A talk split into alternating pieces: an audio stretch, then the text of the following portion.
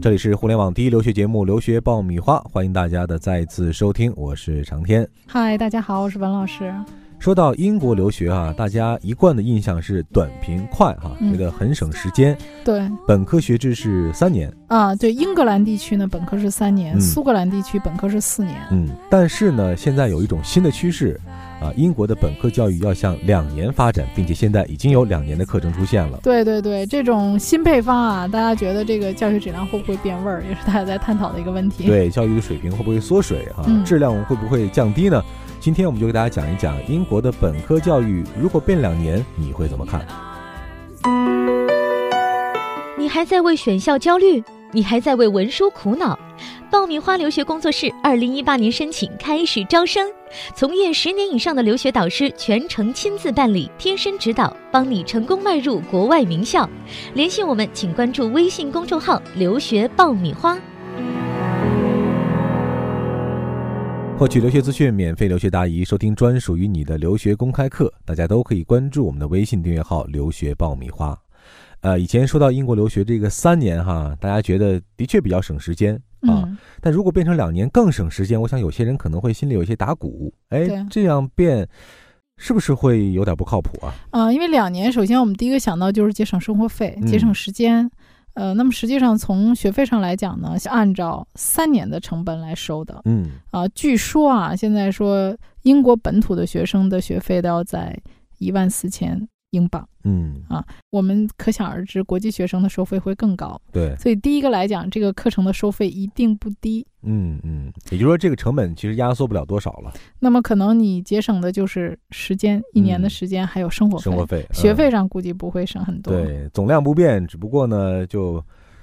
一分为二或者一分为三的这个变化。嗯，啊那么同样来说，你的压力会变大。嗯因为课程来说不会缩水，该学的还是应该学，但是它肯定是要把这个课程压缩，强度加大。嗯，那么也就是说，你要承受的这种课业压力，要比那三年的学生承受的压力要大。嗯，其实之前我们讲过，英国硕士一年哈，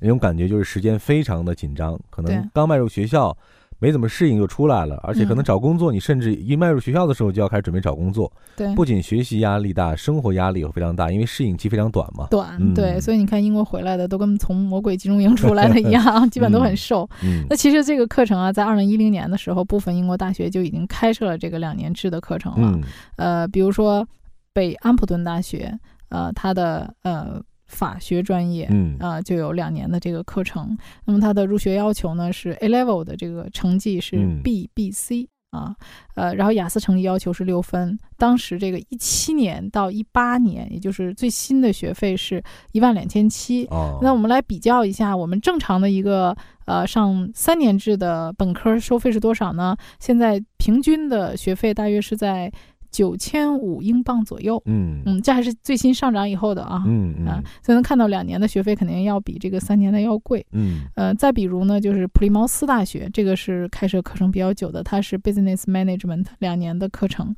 啊，而且是呃会计课程，它已经嗯标出来，也就是说这个课程本身是有三年的呃课程的，你嗯可以选择可这以种选会计。啊，对，嗯呃，它的要求呢就是 GCSE，就是 E，它的那个呃数学的这个课程，还有英语要拿到 C 以上，雅思也是要求六分，单项不低于五点五。那么一七年到一八年的最新的国际学生学费呢，也是一万两千两百五。嗯嗯嗯，还有这个史丹福郡大学也是两年制的课程非常多，从这个商科呀、法律啊、啊、到旅游管理啊这些课程都有。嗯，整体的感觉来说呢，两年制的课程的入学要求和三年制的入学要求并没有太大的差异性，入学要嗯求上来说，目前可以看作是一种试点哈，因为并没有嗯大面积的铺开啊，只是个别学校的个别专业，呃，做了这样的一些设置。对。嗯然后英国本土呢，其实也对于这个有激烈的讨论哈，嗯很多人会说，这个两年制的这个本科生获得这个学位，那和三年制的这个本科生获得的学位会有什么不一样吗？嗯因为英国的学位呢分为二点一、二点二的学位，那么也就是说，呃，它根据成绩嘛，如果你的成绩高，你能获得二点一的学位。比如说你将来要申请啊、英国前十的，或者说前二十的学校，很多都要求你必须是二点一的学位。嗯啊，所以英国其实你不用看它的平均分多少，你看它学位就知道了。那么经过统计呢，发现学两年制本科的学生获得高等学位，就是更高一些学位的人会更多一些。哦啊，原因就是说这些学生在入学的时候就非常勤奋，因为大家是有一个心理预期的，我要比别人辛苦，比别对人累啊，所以这些学生呢，往往能更加的全情投入到这个学习过程当中。充分调动了潜能哈。啊对，而且嗯非常艰苦嘛，人就是这样，在艰苦的环境下，往往能够激发出更大的这个呃实力和能力。嗯，所以这些学生往往能够学习上来讲付出的更多，啊、能力更强。同时呢，这些学生有多出来的一年的时间，可以更好的去适应他的这个职场的生活。这里是互联网第一留学咨询分享节目《留学爆米花》，欢迎继续收听哦。而且这个两年的课程，其实还有一个原因，学校是想给那些想要在职场已经入职的人啊，或者是想短时间之内进修的人，提供一个平台。嗯嗯啊，可以在这些已经入职的人，他有一些求学的需求的时候，嗯可以用最短的时间来把这个课程学会。嗯，